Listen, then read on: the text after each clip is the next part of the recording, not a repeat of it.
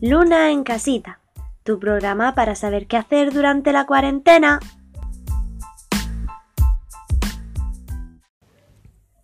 Muy buenas a todos y bienvenidos a Luna en casita, el podcast en el que da igual que salgas o no. Si te quedas en casa, Luna tiene un plan para ti. Seguro que te ha pasado que quieres dibujar o crear algo, pero nunca se te ocurre nada. Y es que a veces, si la inspiración no te viene, lo mejor es salir a buscarla. Aquí entra en juego lo que te vengo a contar esta semana. Hoy vamos a hablar de Pinterest, la página que más ideas ofrece en el mundo.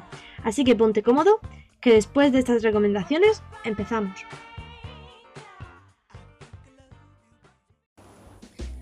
Por fin llegó la nueva normalidad a prácticamente toda España, así que vamos a recordar algunas cosas importantes a la hora de salir y juntarnos en las calles.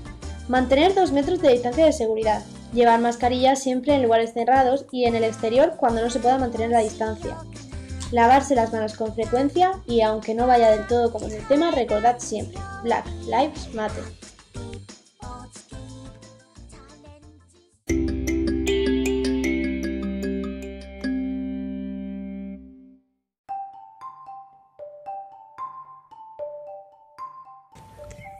Recuerdo estar escribiendo la escaleta del podcast de la semana pasada y no estar muy contenta con el resultado que estaba teniendo en un principio. No me bastaba lo que estaba encontrando en Google.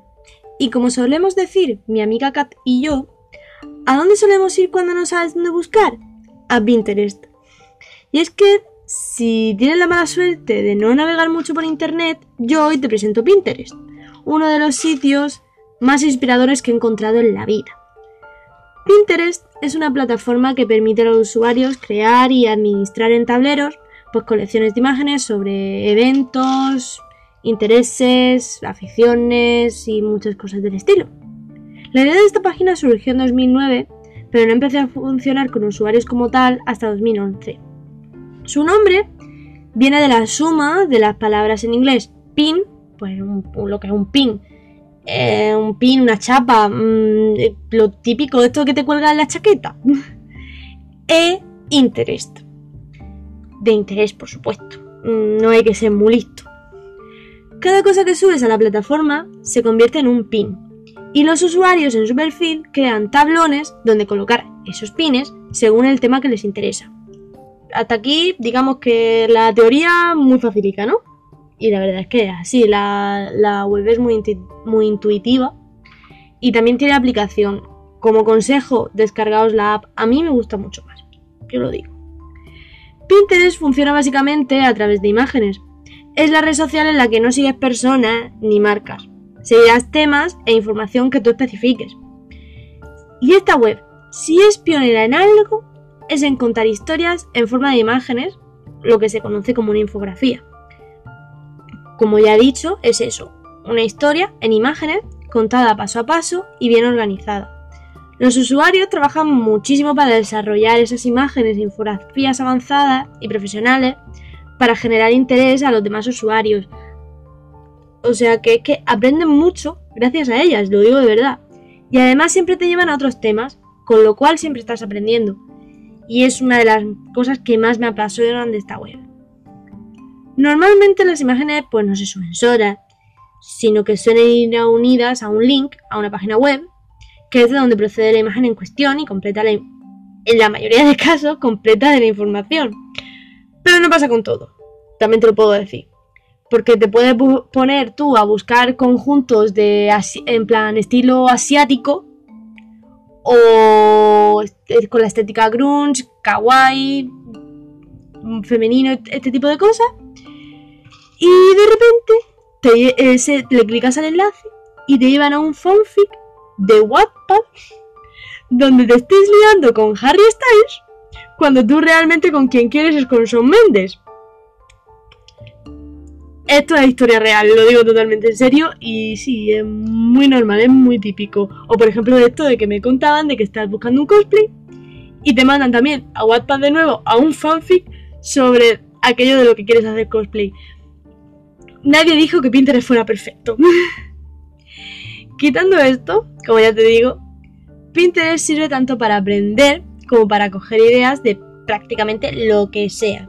Desde cómo hacer pulseras con hilos, peluches, pasando por brujería, maquillaje fantasía, aprender teoría del color, cómo combinar ropa según la estética que quieras seguir.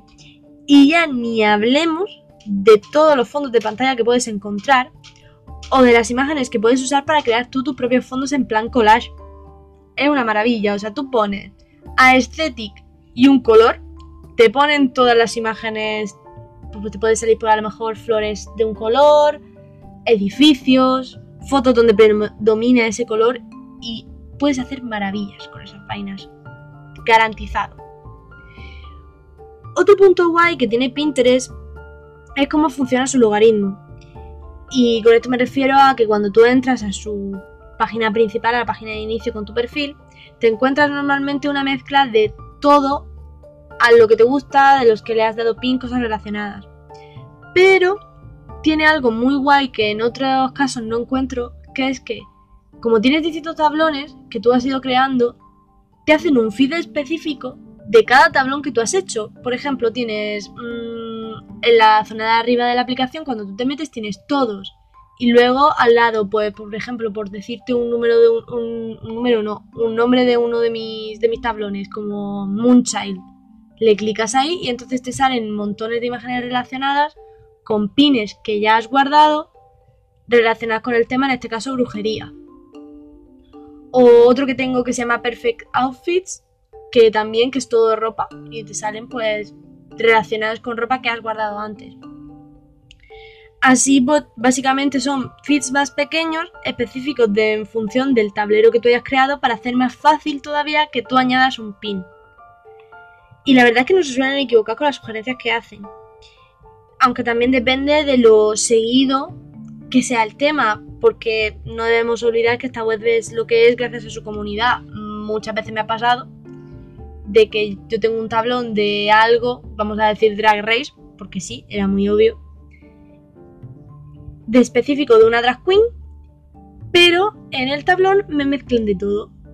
Entonces pues tienes que ir pendiente, con cuidado, no puedes ir añadiendo cosas a lo loco si eres una persona organizada, pero puede pasar. Y ahora, aunque ya he dejado pequeñas pinceladas, pues te voy a decir, ¿para qué usas tu Pinterest? Aparte de para buscar información sobre self-care, volviendo al podcast de la semana pasada, o para cualquier otro tema relacionado con, con el programa, pues tengo muchísimos tablones. Pero lo que más me gusta guardar son pines sobre lettering y bullet journal, porque la gente hace verdaderas obras de arte y te dan, lo ves y es que te dan ganas de imitarlo y de querer hacerlo tú. Y no me escondo, yo lo intento. Ya hablaremos a lo mejor la semana que viene u otro día sobre, sobre esto del bullet journal, porque madre También tengo otro tablero donde guardo cosas útiles para una baby witch, cosas tipo significados de cartas de tarot, usos de cristales, cómo hacer agua lunar, limpiezas.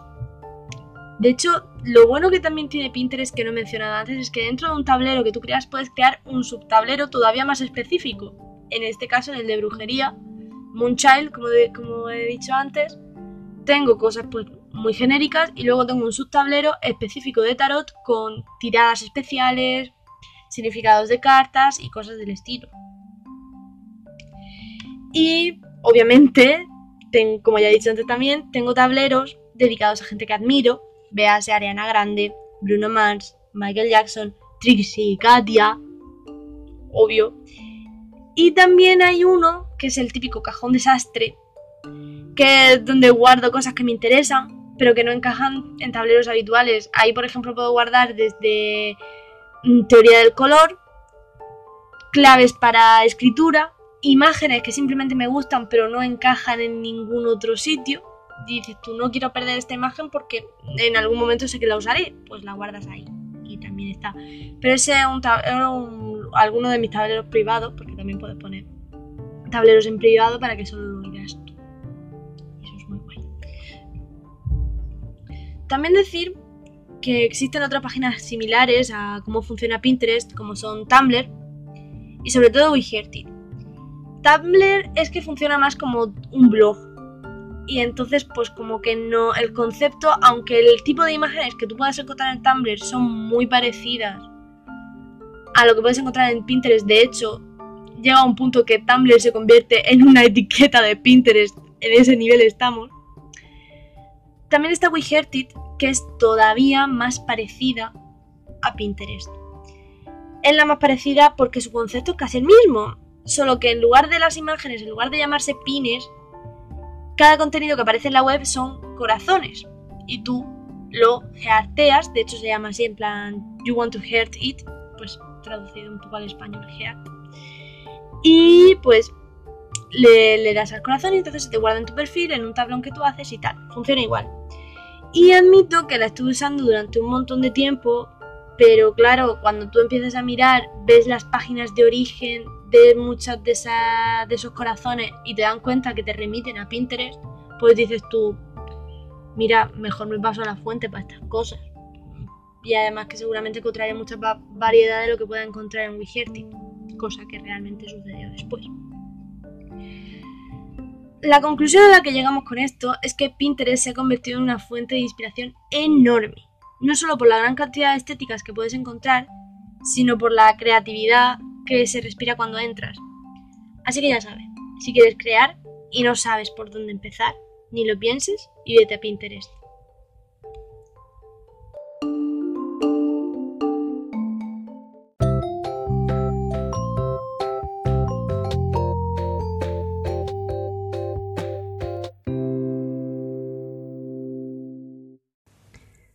Con esto termina el episodio de hoy. Espero que os sirva de inspiración y os den ganas de curiosear por Pinterest.